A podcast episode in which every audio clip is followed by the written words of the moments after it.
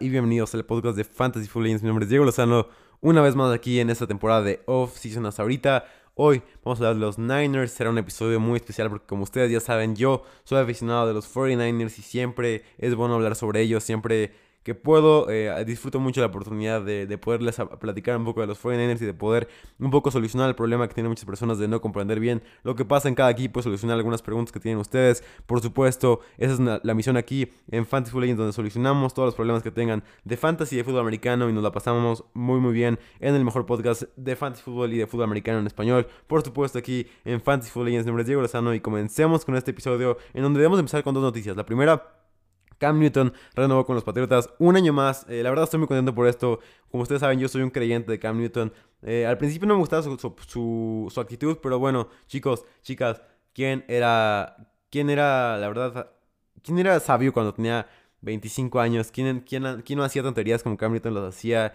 Todos seguramente las, las han hecho y debemos de, también de tener este tipo de pensamiento, este tipo de empatía en Cam Newton. Ha ido mejorando. ¿Por qué?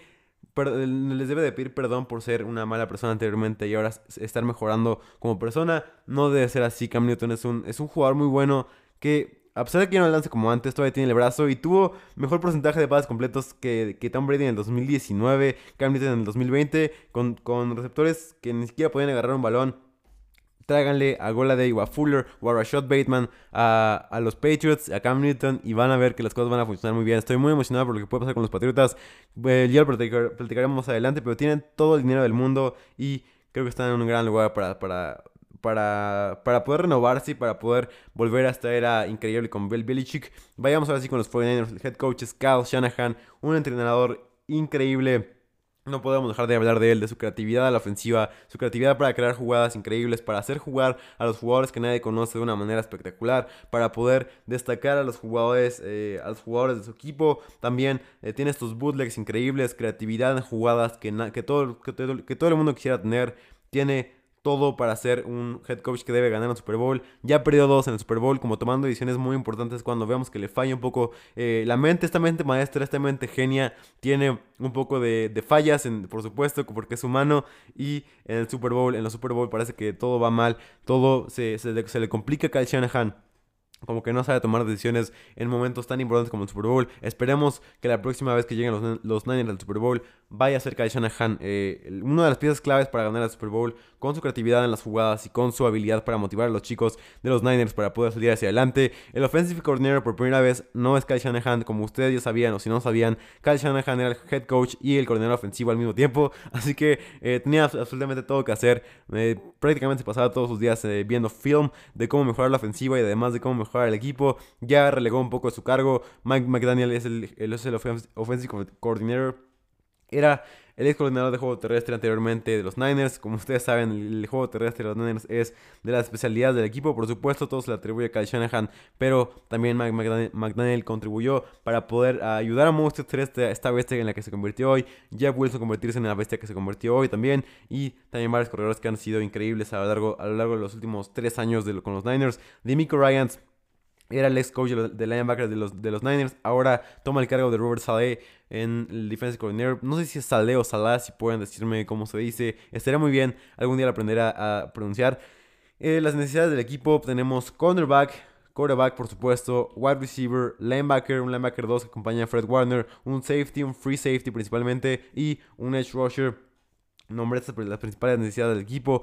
Cap Space tienen bastante, bastante dinero. Tienen 24.8 millones de dólares. Es el octavo equipo con mejor, eh, con mejor, con mejor Cap Space de toda la liga. Gran, gran situación para estar en los Niners, por lo menos económicamente. Por supuesto, va a bajar con el contrato que todos esperamos le den a Trent Williams. Dentro de los jugadores que pueden ser cortados eh, se encuentra Weston Richburg, el centro, que, que no, no, hay nada de, de que preocuparse. De hecho, nada lo mencioné por por eh, cordialidad, por lo que había hecho anteriormente, pero esa temporada pasada ni siquiera jugó un snap, ni siquiera estuvo en, el roster, así que eh, va a ser cortado eh, esta temporada. D Fourth, el edge rusher, se espera que esté cortado y va a salvar más de 15 millones si es cortado D Fourth, por lo que sería una gran opción. D Fourth es un jugador que cuando, cuando empezó a jugar jugaba muy bien, pero ya con los, con los, Niners me refiero, cuando empezó a jugar con los Niners jugaba muy bien, pero ya no es el mismo, se lesiona cada vez que puede. la verdad es algo que estaba haciendo bastante malo con D-Force, cada vez va en picada su, su, su caída como, como jugador y creo que los Niners deben dejarlo ir en este momento para no pagarle todavía más dinero. Estuvo bien el movimiento que hicieron en su momento por ir, en ir por, por D. Ford. D. Ford fue el principal culpable de que Mahomes no llegara a 13 Super consecutivos, eh, principalmente, pero los Niners lo, lo, firmaron en la temporada 2019. Hizo un gran, gran trabajo en la temporada 2019, pero ya no es el mismo y ya no juega de buena manera. Entre los jugadores que serán free agents, si quieren adelantarle esto se puede, porque son muchos, muchos jugadores, casi todo el equipo es free agent de los Niners. El tackle Trent Williams, el cornerback Richard Sherman, el edge rusher Solomon Thomas, safety Jakuski Tart, fullback Kyle Juszczyk, running back Terry Coleman, wide receiver Kendrick Bourne, cornerback Quan Williams, defensive lineman o defensive edge Kerry Hyder, eh, running back Gary McKinnon, tight end Jordan Reed, cornerback Jason Brett, eh, cornerback Akilo Witherspoon, quarterback Nick Mullins, quarterback CJ Beathard, todos estos jugadores son free agents y hay muchos, muchos más, pero estos son los más relevantes del equipo que tienen un rol principal en el equipo. Todos estos jugadores son free agents y no hay ningún franchise tag, por lo que todos tocarán la free agency. Veremos qué pasa con Trent Williams, que es el principal nombre en esta lista. Eh, vayamos a las partes positivas del equipo, por favor. Los Niners tienen el mejor liniero ofensivo de todo el maldito mundo, carajo. Los Trent Williams es increíble, es, es, es espectacular. Ese silencio es porque no sabía qué decir, porque es espectacular lo que, lo que hace Trent Williams semana tras semana, año tras año. Los años pasan en vano para él, verdaderamente. Lo que hace Trent Williams es espectacular. Si hay que convertir un ataque mejor pagado en la historia de la NFL, so be it. Hagámoslo porque Trent Williams es lo mejor que le pudo haber pasado a los Niners después de haber perdido a Joe Staley y Todavía quedan 5 o 6 años con los Niners de gloria porque es un jugador que no se lesiona mucho. Por supuesto vimos la lesión que tuvo con los, con los Redskins en ese momento eh, en 2019. En 2020 volvió y volvió de una manera increíble con una temporada espectacular. Trent Williams, tal vez, estoy seguro yo de eso, pero si no tú no estás de acuerdo está bien.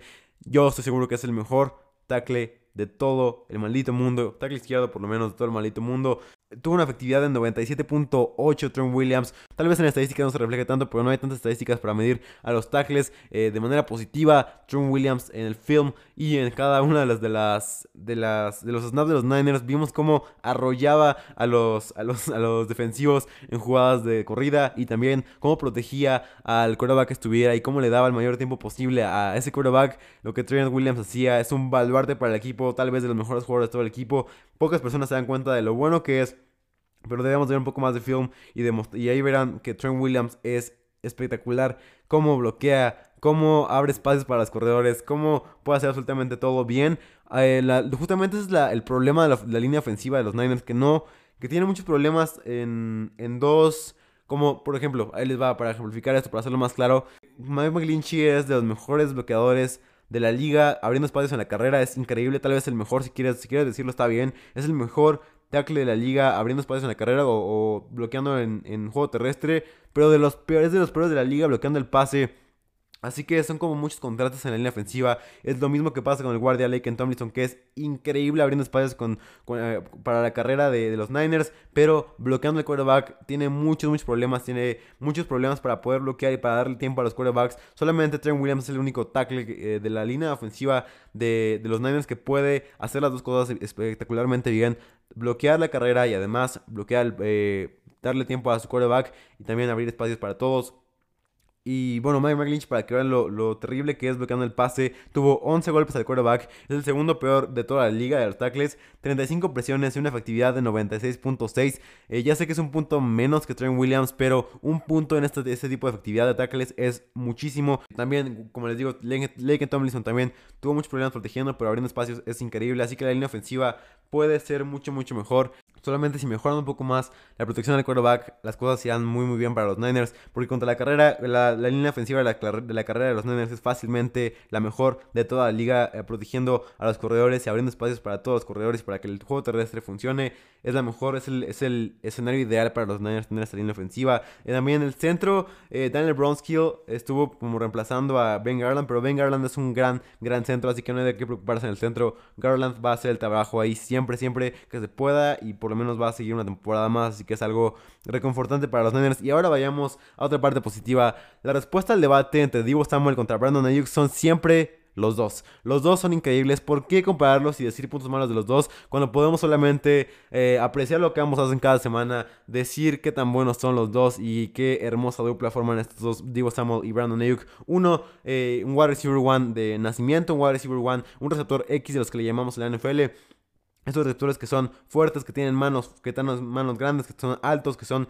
eh, que pueden romper, a, romper los tobillos a un cornerback. Esos son los receptores X o el receptor wide receiver 1. Divo Samuel es un poco más, es un poco diferente. De hecho, es algo que muy pocas veces se ve en la NFL. Un, wide receiver un poco más pequeño, que puede estar en todos los lugares del campo, que puede hacer absolutamente todo, que puede correr, que puede recibir y que puede jugar en todo tipo de formaciones y además romper tecladas una y otra vez. AJ Brown y Divo Samuel son los mejores rompiendo tecladas de toda la liga fácilmente y coleccionando ya después de la recepción. Son increíbles, tanto AJ Brown como Divo Samuel son de mis receptores favoritos de toda la liga.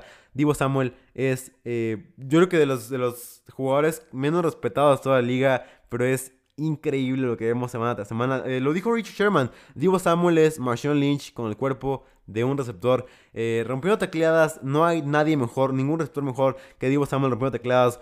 Eh, no puedo estar más de acuerdo con Richard Sherman en este, en este punto de que Divo Samuel es como Marshawn Lynch porque nadie lo puede derribar, nadie puede tirar a Divo Samuels, a Divo Samuel, perdón.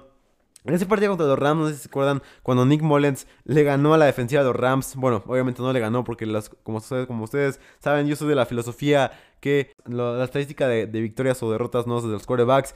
Pero en ese partido contra los Rams, siguiendo el punto al que iba, ese partido contra los Rams, solamente Divo Samuel tuvo más yardas por recepción que yardas totales. Así que es, eh, es algo un poco loco por lo que, porque Normalmente pensarías que hacen más yardas que, que yardas después de la reducción, pero Divo Samuel tuvo más yardas después de la reducción que yardas totales.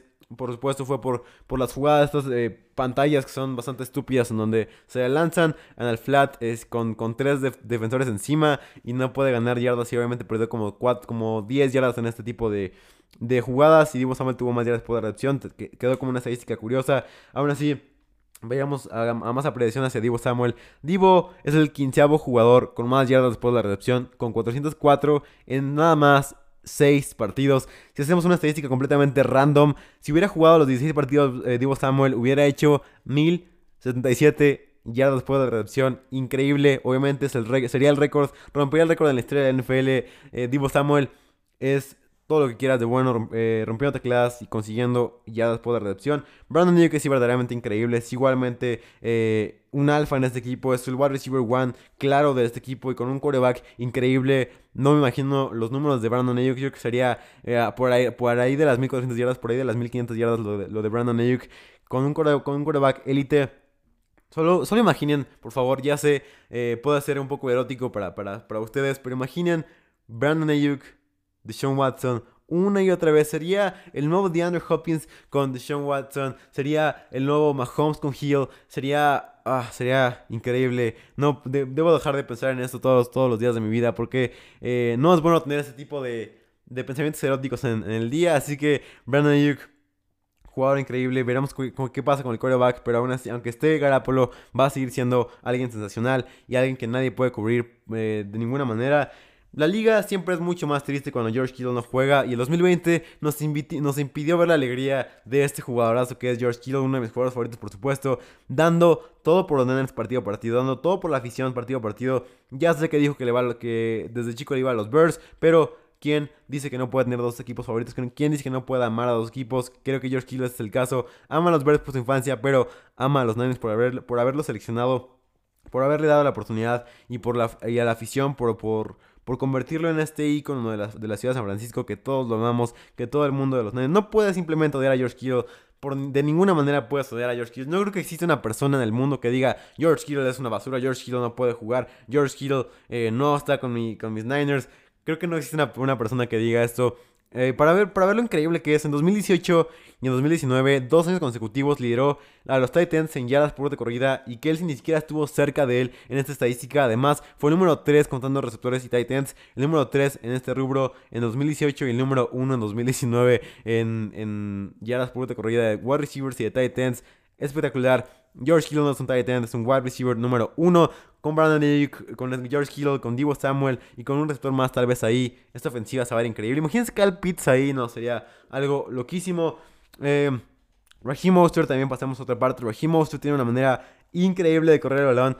pongan a correr. Yo digo que yo estoy lo que, lo que propongo en esta liga, en esta, en esta que es un poco aburrida en momentos. Pongan a correr a Cheetah y a Raheem Mostert y todo el mundo lo va a ver. Y tal vez Raheem Mostert vaya a ganar esta carrera porque Raheem Mostert es el corredor más rápido de toda la liga y tal vez el jugador más rápido de toda la liga. Queda en veremos esa carrera de Cheetah contra Raheem, pero estoy seguro que Raheem, Raheem o no seguro, pero estoy 50, 60% seguro de que Raheem Mostert ganaría esta carrera por lo veloz que vimos en esa carrera semana 1 contra los Cardinals, si pueden verlo, semana 2 contra los Jets. Cada juego que tiene se lleva a los rivales por velocidad y absolutamente nadie lo puede alcanzar una vez que tiene 5 yardas de separación al linebacker eh, número 1 o al Mike, como quieran llamarle. No, no hay manera de que lo atrapes. Raheem es increíble. Decía que le ponían a atrapar gallinas de chico y por eso se hizo cada vez más, más rápido. Pero ver Raheem Monster es un verdadero espectáculo. Una y otra vez llevándose a todos los jugadores. Jeff Wilson es bueno, nada más corriendo el balón, obviamente, porque bloqueando, recibiendo el balón, es terrible haciendo este, tipo de, tareas. Aún así, mucho respeto a Jeff Wilson, que es un gran, gran corredor nato.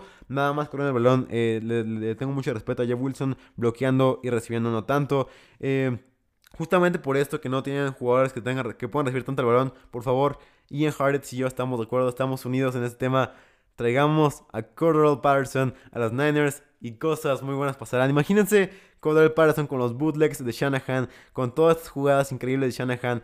Cordell Patterson es de los mejores jugadores wide receiver con corredor combinados de toda la liga, si no es que el mejor wide receiver corredor de la liga. Cordell Patterson es el mejor regresador de patadas de, de kickoff de toda la liga fácilmente de toda la historia de la NFL. Lo, puedo, lo voy a decir así, lo voy a decir con, toda, con, todas con todas las letras de estas oraciones.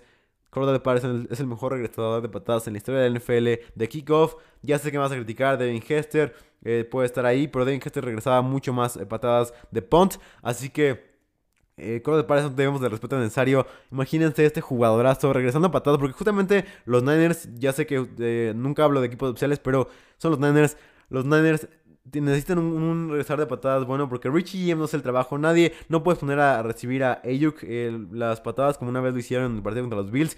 Eh, tienes que traer un nuevo regresar de patadas. Imagínate que Odell Patterson regresando a las patadas con este equipo especial de los Niners y además jugando como, como corredor de, de jugadas de pase para los Niners sería algo erótico increíble. Por favor, traigamos a Cordell Patterson de los Niners. Tenemos, tenemos el dinero. Los, los, Niners tienen el dinero para firmar a Cordell Patterson. Háganlo. No va a ser muy caro. Les prometo, va a cumplir y lo va a hacer de gran manera. Pasamos al lado defensivo, que también hay muchas cosas buenas de qué hablar. Dos tercios del mundo están cubiertos por agua. Y el otro tercio está cubierto por Fred Warner. Para mí, el mejor linebacker de toda la liga, y lo digo con toda la objetividad del mundo, se los prometo que, estoy siendo completamente objetivo, como una persona que ve todo el film que se puede, que ve todos los partidos de la NFL cada snap. Eh, los datos me respaldan este, en esta estadística y demás. Eh, el ver a Fred Warner jugar es, es increíble. Un rating de 81.9 cuando le lanzan, que es el cuarto mejor de toda la liga. .67 yardas por snap de cobertura, el tercero mejor de la liga. En golf de quarterback es el número 1 con 8. En todo es bueno Fred Warner. Y si quieres, si quieres que te traduzca un poco más estas estadísticas, por supuesto lo hago. Los linebackers tienen un rating de un rating bajo de, de, de quarterback cuando le lanzan. Son los quarterbacks, son los linebackers, perdón, que pueden cubrir de gran manera. Y en la NFL actual, un linebacker de cobertura, un linebacker que pueda cubrirte a una manera élite, es es vital para una buena defensiva. No puedes pensar en una buena defensiva sin un linebacker que pueda cubrir bien. Los Bucaneros tuvieron a Lavonte David. Eh, los Chiefs, por ejemplo, que no fueron una buena defensiva en el Super Bowl, no tenían absolutamente ningún linebacker que cubriera. Y Fred Warner es increíble eh, cubriendo el balón. Aquí se ve con esta estadística rating y con yardas por snap de cobertura, que también es importante para, saber qué tan bueno alguien es cubriendo. Es el tercero mejor en, ese, en ese aspecto y el cuarto mejor en rating. Y además también es bueno tacleando, porque es de los mejores haciendo, haciendo stops y tacleadas en la liga. Y también es bueno eh, presionar al quarterback, porque en golpes de quarterback es el número uno, con 8 golpes al quarterback en todo. Está en todos lados Fred Warner y además todo lo hace bien. Fácilmente mejor que Devin White, fácilmente mejor que Bobby Wagner, fácilmente mejor que quien tú me digas. Siempre va a estar ahí arriba Fred Warner. Si no estás de acuerdo conmigo, estoy de acuerdo también. Jason Brett es una bestia total también. Toda temporada pasada jugó muy muy bien. Nada más le hicieron un touchdown y se lo hizo el mejor receptor de toda la temporada pasada. Davante Adams en, esa, en ese partido desafortunado contra los Packers en, en Thursday Night Football. Nadie le quería lanzar a Brett y quien le lanzaba la tenía que pagar y muy, muy feo. Permitió nada más 382 yardas, nada más permitió un touchdown, onceava mejor QB rating en, la liga con 76.3 permitido. Un espectáculo verlo a él junto con Aquile Witherspoon. Los dos son free agents. Tienen que firmar los dos. una prioridad para los No, no podría entender una offseason sin que los Niners firmaran a, un, a, un, a uno o a otro. O a los dos, si se puede. Eh, a los dos sería el, caso ideal, pero si no se puede a uno por lo menos, porque Aquile Witherspoon también tuvo un temporadón increíble, top 15 de cornerbacks de la liga fácilmente, Aquile Witherspoon, y se lesionó, fue un poco plagada el fin de su temporada, pero aún así un temporadón para Aquile Witherspoon. La línea defensiva tuvo ciertos puntos brillantes en, este, en esta temporada del 2021. Eh, pero obviamente con sin Nick Bosa es, imposible tener una línea, línea defensiva increíble. Pero los puntos, las estrellitas en esta, en esta línea defensiva son el free agent Kerry Hyder, que Jugó a nivel super, superlativo Kerry Hyder y el edge rusher a Armstead que sigue jugando a un gran, gran nivel semana tras semana. Ya sé que no es tan, espectacular como de Forrest Buckner, incluso yo critiqué mucho ese movimiento, pero lo que ha hecho Rick Armstead es muy, muy bueno, cumplidor y más que cumplidor, eh, ha sido promedio o arriba del promedio para los Niners semana tras semana y es algo que valoras mucho en un jugador, en un roster que, está, eh, que es contendiente sin duda alguna para el Super Bowl. Con el regreso de Nick Bosa todo va a estar mejor fácilmente. La gente no se da cuenta de qué tan bueno. De hecho, subestiman muchísimo lo que hizo Nick Bosa. La gente no se da cuenta qué tan bueno fue en sueño de novato Nick Bosa. Lo que hizo Nick Bosa fue de las mejores temporadas que hemos visto en la historia reciente de la NFL como novato fácilmente. De la, eh, tuvo 80 malditas presiones. Solamente 7 defensores han tenido tantas presiones en las últimas dos temporadas y ninguno de ellos era novato. Nick Bosa en su temporada de novato hizo 80 malditas presiones. Si quieres compararlo con esta temporada, está bien. Aquí te va. Esta temporada TJ Watt, que para muchos fue el mejor defensivo del año, tuvo 73 presiones al quarterback. Shaquille Barrett tuvo 76 presiones al quarterback. Ninguno se acerca obviamente a, Donald, que tuvo 98% del quarterback, que es algo absurdo, pero Aaron Donald no es, de, este planeta, no es de planeta Tierra, es de algún otro planeta que no conocemos, que saca edge rushers que son, o linieros defensivos que son de otro planeta. Pero Chase Young tuvo 39 presiones Así que no, ni siquiera podemos comparar la temporada de Chase Young con la temporada de Nick Bosa. Ni en sacks, ni en presiones, ni absolutamente nada. Nick Bosa está dos niveles arriba que Chase Young. Y aquí se acaba la conversión de esto. Con estas estadísticas que di, maté cualquier argumento de que Nick Bosa no está cumpliendo. Ya sé que las decisiones lo han quejado, por lo menos un poco en el colegial y, y esta temporada toda completa. Pero hey, Nick Bosa es increíble, démosle respeto, no subestimemos temporada novato y Nick Bosa en el tercer año se puede convertir tal vez en el mejor edge rusher de toda la maldita liga. Eh, para terminar, Jimmy Ward es un gran, safety, es un, es un safety increíble que ha jugado muy, muy bien eh, en, este, en esta temporada. Ahora sí vayamos a la parte negativa de los Niners. Y creo que no puedo empezar esta lista sin, sin antes mencionar a Jimmy Garapolo, que es una gran parte negativa del equipo. Perdón por la existencia en este tema, creo que cada semana lo digo. Pero Jimmy Garapolo es, un, es una parte negativa del equipo que no ha hecho nada bien. No es por echarle hate a Garapolo, la verdad es que es un, es un tipo apuesto, muy guapo seguramente para todos. que Los que, mujeres, hombres que les gustan los hombres. Eh, Jimmy Garapolo es el, es el sueño, es el sueño como quarterback.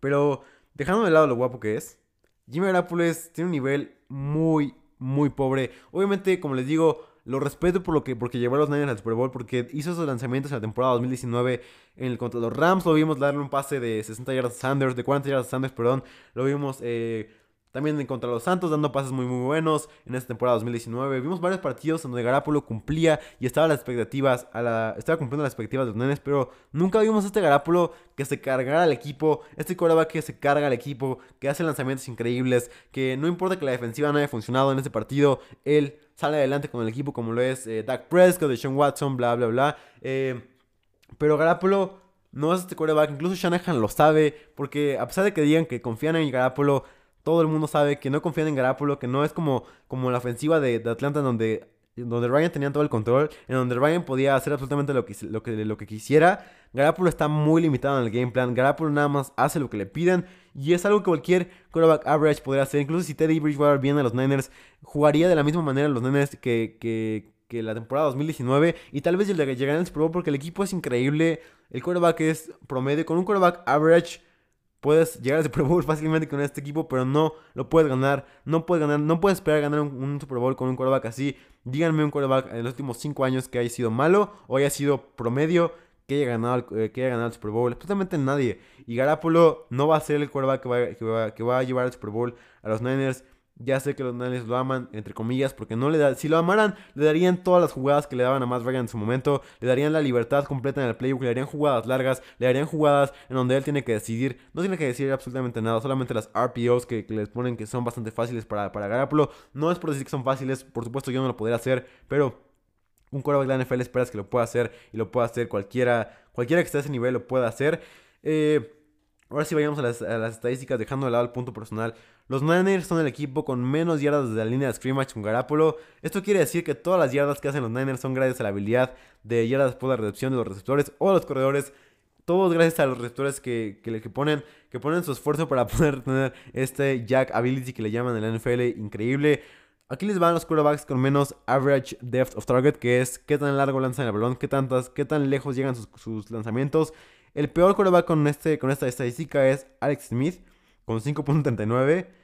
El segundo peor es Jimmy Garapolo con 6.51. Seguramente se preguntan, ¿qué carajos importa lanzar el balón largo? Pero en la actualidad lanzar el balón largo es lo que hace un equipo divertido, número uno. Dos, lo que hace un equipo efectivo. Y número tres, lo que hace un equipo ser espectacular y sorprender a las defensivas. Adivinen cuánta, cuál era el average depth target de Tom Brady. 9.1. Jimmy G tiene 6.51, una diferencia abismal, una diferencia eh, increíble. Mahomes tiene 8, tiene, número, tiene 8.2 de average of target, increíble.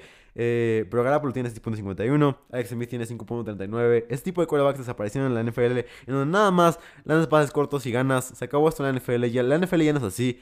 Tenemos que ajustarnos a los quarterbacks que tienen que lanzar largo. Jimmy G no es uno de ellos y no puedes vivir con un quarterback así, no puedes esperar la grandeza con un quarterback así. Los cuatro quarterbacks que menos pases lanzaron, que, menos pases largos lanzaron la temporada pasada, ¿a qué me refiero con largos? De más de 20 yardas, fueron Taysom Hill con 9, que vemos, sabemos que no es un quarterback nato. Y el siguiente Jimmy Garapolo con 10 pases largos lanzados. En quarterbacks son al menos 20% de dropbacks. Jimmy G solamente completó un pase de más de 20 yardas. Fue el quarterback de toda la liga con menos yardas en pases largos. Y Glennon y Flaco tuvieron más yardas en este tipo de pases en 5 juegos jugados, cuando Garapolo jugó 6 y nada, fue el, el, quarterback con menos yardas en pases largos. Eh, el QB rating, aquí les va a los quarterbacks con, peor QB rating lanzando el balón largo. Número 1, el peor, Dwayne Haskins con 1.9. El segundo es Garapolo con 2.1 de QB rating lanzando el balón a más de 20 yardas. El quarterback con más, con más porcentaje de stacks and dropbacks bajo presión es Jimmy Garapolo con 28.9% de stacks en dropbacks. Le siguen Dwayne Haskins, Carson Wentz y Tyson Hill. Tal vez los tres peores quarterbacks de toda, de toda la temporada pasada. Y Garapolo fue todavía peor en porcentaje de stacks en dropbacks bajo presión. Eh, puedo seguir toda puedo seguir todo el podcast hablando de, de, de este tipo de estadísticas de Garapolo. Pero aquí me detengo. Pensemos un poco más en traer un nuevo quarterback. Ya dije todas las estadísticas que tuve que decir. Las estadísticas más contundentes Garapolo no se acuerda que va a llevar a los Niners lejos. También pasamos a otras partes negativas. Que no hay otra, para mí, en lo personal, no hay otra parte negativa tan significativa como la del quarterback en los Niners. Creo que eh, dejando de lado el, el, quarterback, toda, cada una de las líneas de los Niners son increíbles. Pero si quieren ir un poco más profundo en esto, eh, en personal de, base, que es cuando tienen tres linebackers tres linebackers alineados, que es un Will, un, eh, Mike y un, un Sam. Eh, los Niners sufren mucho en este tipo de formaciones. Cuando juegan en este tipo de, formaciones, sufren mucho, mucho. Porque eh, obviamente Drake Greenlaw estuvo ahí, pero bajó muchísimo su nivel. Vimos un dropback eh, increíble de, de, respecto a su temporada de novato. Era de esperarse. Esperamos que suba su nivel otra vez de Drake Greenlaw, porque lo que vimos en su temporada de novato era algo increíble. No fue lo mismo esa temporada con Greenlaw, que jugó, no jugó tan bien. Le fallaban tacleadas, fallaba eh, jugadas de, como que no se posicionaba bien a la hora de, de detener a los corredores. Solamente era bueno con, con, Courage, pero no fue increíble. Eh, tiene que mejorar muchísimo más de Drake Greenlow. Pero los otros linebackers, para mí necesita un linebacker 2. Los Niners es una prioridad, por lo menos en la cuarta, quinta ronda del draft. Eh, necesitan un free safety y un linebacker 2. Así Shair, Flanagan Falls no son linebackers siquiera titulares de la NFL y los, Niners lo tuvieron que utilizar mucho por las bajas que tuvieron y por, varias cosas, pero creo que eran alguien eran personas habituales en, el equipo y ellos no son ni siquiera promedio, como les digo. Marcel Harris fue el free safety de, la, de, los Niners y tuvo una temporada terrible, la verdad. Necesitan un free safety los Niners para poder ayudar. Otro punto negativo, por supuesto, es Sherman. Pero todo el mundo sabe, hasta él lo sabe, que, que, ya, no, que ya no va a estar con los Niners la temporada, la temporada próxima. Tuvo una temporada pésima la temporada pasada. Haría falta también, si quieren hacer un poco más de lujos, un defensive interior para ayudar a Kinlo a crecer. Y también un edge rusher si se va Fourth y Hyder. Los dos, si, los dos se van, necesitan un edge rusher urgentemente, tal vez en la segunda o primera ronda, si se van los dos. Igual un cornerback es muy necesario si se va Brett y Akil Witherspoon. Vayamos con el fin de este episodio con la off-season ideal. Les voy, a, les voy a dar dos casos, eh, la off-season ideal y lo que creo que va a pasar en realidad, porque los Niners tienen una manera muy, muy rara y muy difícil de maniobrar en, el draft. Pero ahí les va lo que, lo que yo pienso que sería lo, que si, lo que si yo fuera el GM de los Niners haría, que esa es mi off-season ideal. Y también les voy a decir lo que van a hacer en realidad, o lo que yo, eh, lo que yo como nos tratamos, predigo que, que, va a pasar. Jimmy G, en la, empezamos la, con la off-season ideal. Jimmy G se va a los Jets con Robert Saleh en una ofensiva que va a ser diseñada para Jimmy Garapolo por la flor y que va a ser eh, cómodo, va a ser muy muy cómodo para Jimmy Garapolo, que va a hacer a los Jets tal vez brillar de nuevo, porque Jimmy Garapolo, como les digo, es un quarterback que en las condiciones necesarias puede hacerlo de gran manera, puede hacerlo por lo menos cumplir y salir, salir adelante y por lo menos conseguir victorias que, como les digo, no es una estadística de, de quarterbacks. Jimmy G a los Jets con Saleh eh, por y a cambio reciben los Jets la número 12 de los Niners, la número 43 de los Niners y la número 103 de los Niners, que es una ronda de compensación, justamente porque Saleh se fue a los Jets y los Niners reciben la número 2 del draft, así es, y los Niners agarran a Zach Wilson en la número 2, eh, para mí, abajo de Trevor Lawrence, el mejor prospecto de toda, de toda, la, de toda la nación, ya sé que, me ya, sé que suena como Eduardo Varela, mucho respeto para, para el señor Eduardo Varela, que lo quiero mucho. Eh, pero es, eh, sería increíble tener a Zach Wilson en los Niners, ver este tipo de formaciones espectaculares. Él mismo lo dijo en una entrevista que le, en una entrevista que le encantaría jugar en los Niners, que es el mejor fit para su brazo, porque su brazo es el mejor de toda la nación. Y Trevor ni siquiera Trevor Lawrence eh, tiene el mejor brazo, tiene mejor brazo que, que Zach Wilson. Zach Wilson es un prospecto Mahomes esque y, y, nadie, nadie, lo, nadie lo ha dicho, nadie se ha atrevido a decirlo, pero yo lo digo aquí. Zach Wilson tiene, el potencial para llegar a ser como, como Patrick Mahomes. Y, y, los, Niners, los Niners deben estar ahí para agarrarlo. Me, me, encantaría estar así que repitiendo esto. Jimmy ya los Jets. Los, los, Niners reciben la número 2 del draft. Y los Jets reciben la número 12, la número 43 y la número 103 de los Niners y a Jimmy G, por supuesto. Eh, van a renovar a Trent Williams en, en mi opción ideal. Renuevan a Trent Williams, a Jason Brett y a Killer Witherspoon. A los tres lo renuevan. Los demás los dejan ir. Agarran con la 102 a Amon Russell Brown, que es un wide receiver eh, que es un fit perfecto para los Nets con su gran habilidad para, para conseguir ya después de la recepción, que mucha gente está, está durmiendo en él, porque no están considerando lo bueno que es Amon Russell Brown con los Niners sería algo espectacular como wide receiver 3 ya, ya que creo que Kendrick Bourne se iría. Y ahora sí vayamos con lo triste que sería, lo triste que va a ser el día del draft, lo que van a hacer en realidad. Jimmy G se va a quedar con los Niners eh, una temporada más. Lo, lo aman, van a confiar en él. Renovarán a Trent Williams y lo van a convertir. Creo que es una constante en todas las offseasons. Van a, van a renovar a Trent Williams por muchos años porque es lo que deben hacer. Solamente un tonto no renovaría a Trent Williams, es la verdad. Agarrarán a Keller Furley en el número 12. Eh, pero hey, no se desanimen, ya sé que es difícil de ver que no hay, que no hay un quarterback en, en, la primera ronda, pero no se desanimen. Kelly Furley es el, es el cornerback uno del draft. Es un gran prospecto de cornerback que tiene una velocidad y una manera de presionar que ningún otro cornerback del draft tiene. Incluso Claypool tuvo problemas cuando se enfrentaba a él. Eh, la, primera temporada va a ser bastante mala para, para Kelly Furley, se los advierto desde, desde hoy. Cuando vean a Kelly Fairley jugar, no va a ser un cornerback élite de la primera temporada, pero tiene el potencial Kelly Fairley para ser el mejor cornerback de toda la liga en la temporada 2 o en la temporada 3 tal vez. Kelly Fairley va a ser un prospecto increíble. Temporada 1 falta que progrese un poco más, eh, que, que, lea un poco mejor la, la, la, ofensiva, que, que reaccione un poco más rápido, pero cuando logre descifrar todo esto, su velocidad lo va a llevar a ser el mejor cornerback de toda la liga. En la segunda ronda creo que llegará Elijah Molden como cornerback del slot, ya que creo que se va a ir Everett, va a llegar Elijah Molden, que es un gran cornerback, ya se los he mencionado anteriormente. O también podrá llegar Ardarius Washington para solucionar el problema de free safety que, tenemos, que tienen los Niners. Eh, un gran safety eh, que es Ardarius Washington, mucha gente no lo considera, pero para mí es el safety número 2 del draft. No, el número 1 del draft fácilmente.